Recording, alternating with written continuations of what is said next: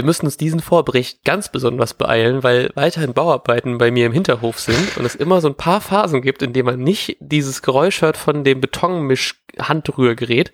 Deswegen begrüße ich dich jetzt einfach ganz, ganz schnell zu diesem Vorbericht zum ersten Heimspiel, zum ersten Saison Bundesliga-Saisonspiel gegen Hertha BSC Berlin. Und damit hallo, Lars Nieber.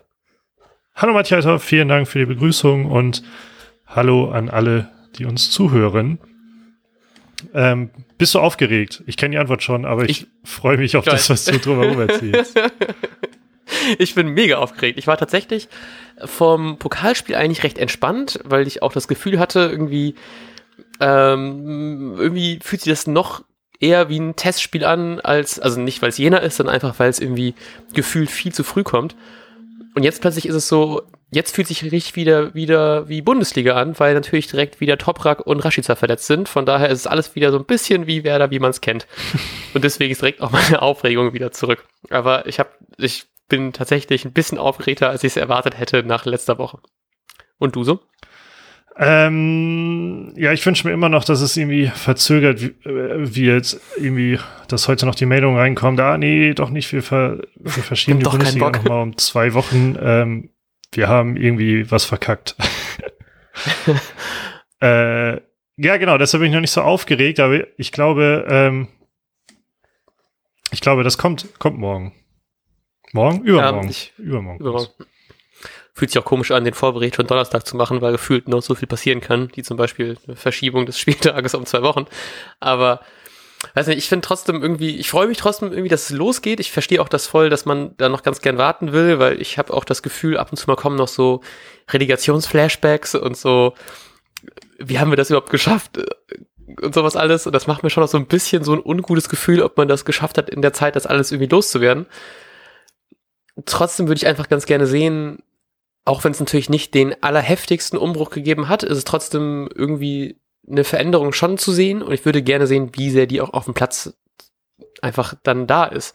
Weil ich mein Hertha ist jetzt ein Verein, den so sind gegen Braunschweig rausgeflogen. Ich glaube, ähm, der Trainer, dessen Name Labadier, genau, hat auch irgendwie gesagt, er ist unzufrieden mit den Transfers. Ich glaube, jetzt ist Cordoba gerade zu Hertha gewechselt, wenn ich das richtig in Erinnerung habe. Mhm. Ähm, und hat sich ja trotzdem auch an hier und da ein paar Positionen verstärkt.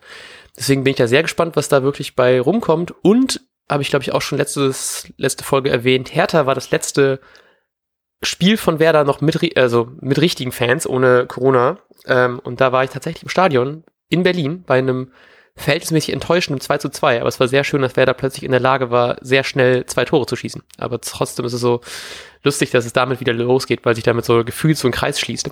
Auch wenn äh, der gar nicht, wahrscheinlich gar nicht vorhanden ist. gar nicht offen war. Ja. ähm, ja, man merkt vor allem auch, dass die Bundesliga wieder losgeht, weil äh, immer Toprak sich verletzt hat. Ja, oh Mann, ey. Ist ähm, auch schon ähm, klar, wie lange der verletzt ist? Nee, ne? Hm, ich, es hieß ja erstmal für das Hertha-Spiel, aber ich meine, dass ich vorhin eine Aussage von Kofeld irgendwie gelesen hatte, irgendwas mit, die ist schade, dass er die beiden Spiele verpasst oder so. Mhm. Ähm, ich weiß ehrlich gesagt gerade nicht genau, aber äh, da erfährt, das ist wieder, glaube ich, so eine Muskelverletzung in der Wade, so dass es sowieso ja immer mhm. variables Ding ist gefühlt. Ne? Ja. Und bei Rashica ist es das Knie, aber da soll es ja hoffentlich nur fürs Hertha-Spiel sein. Vielleicht ist er ja auch gar nicht mehr ähm, Teil der Werder-Familie äh, beim nächsten Spiel. Genau, er hatte ja in der Woche seine ähm, Player of Werder Bremen aus seinen Social-Media-Profilen gelöscht, was irgendwie mich schon ein bisschen traurig gemacht hat, muss ich ehrlich sagen, weil ich hatte so ein bisschen die Hoffnung, dass wir vielleicht ihn doch nicht verkaufen müssen und vor allem, weil die Ablösesummen, die so im Raum standen von so um die 18 Millionen irgendwie schon nach nicht gerechtfertigt viel klingen. Ich weiß, so Corona, klar, wird es irgendwie einen anderen Transfermarkt geben, aber ich glaube, du hast mir das geschrieben, wie krass es ist, dass es ein Delaney mehr Millionen erbringen würde als ein Rashica und das irgendwie hätte mir jemand vorher gesagt, so Rashica geht für 40 Millionen, wäre ich so, ja, das ist okay.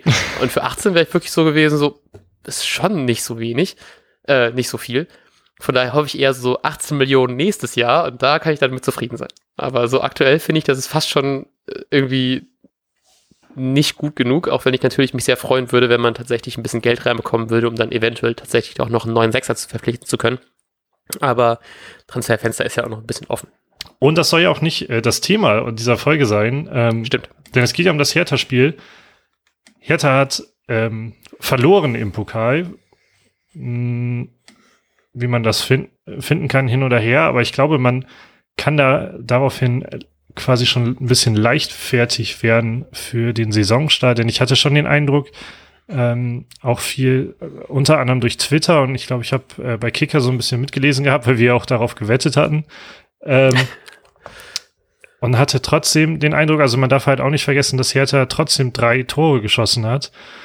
Mhm. Ähm, ja, und ich glaube, defensiv war das wohl ähm, katastrophal, was Hertha abgeliefert hat, aber man hat eben auf den Flügeln ähm, mit Luke Bacchio und noch jemanden, den ich gerade nicht auf dem Schirm habe, ähm, ja, zwei sehr schnelle und sehr starke ähm, Stürmer, die halt gegen ein konteranfälliges Werder Bremen, glaube ich, sehr gut funktionieren könnten.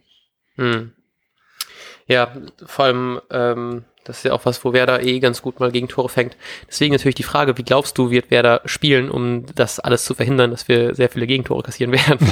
ähm, der andere Stürmer, den ich meinte, ist übrigens Kunja und sie haben ja auch noch Piatek ah, ja. als krassen Mittelstürmer irgendwie. Also ich habe Respekt vor der Offensive, glaube, dass man da folgendermaßen rangeht. Ähm, ähm, genau, die, die Viererkette im Grunde so wie schon im Pokalspiel, nur dass Friedel natürlich spielt.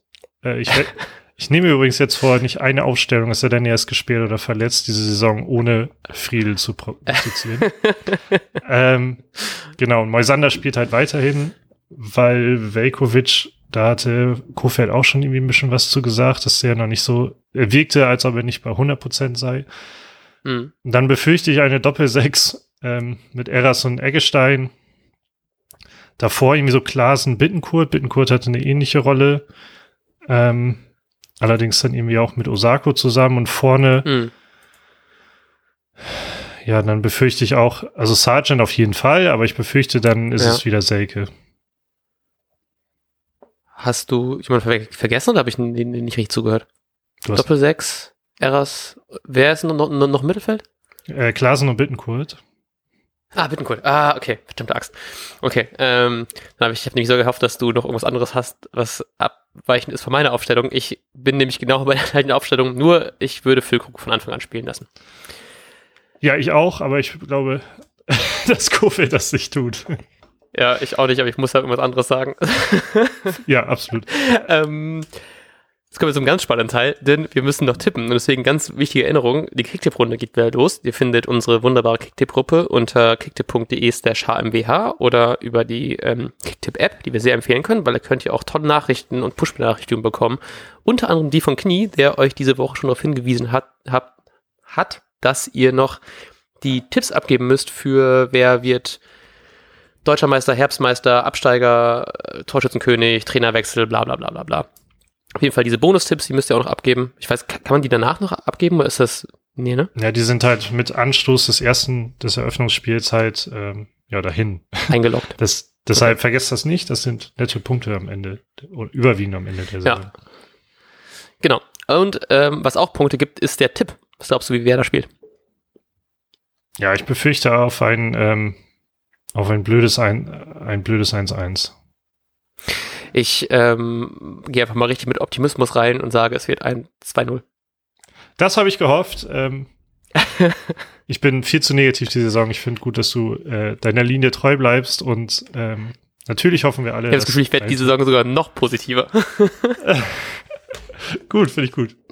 Äh, ja, dann äh, hoffen wir, dass Werder das schafft am Samstag und wünschen viel Spaß beim Schauen oder Boykottieren. Ähm, auf jeden Fall liebe Grüße. Alles klar, bis dann. Ciao. Tschüss. Und jetzt läuft der Ball.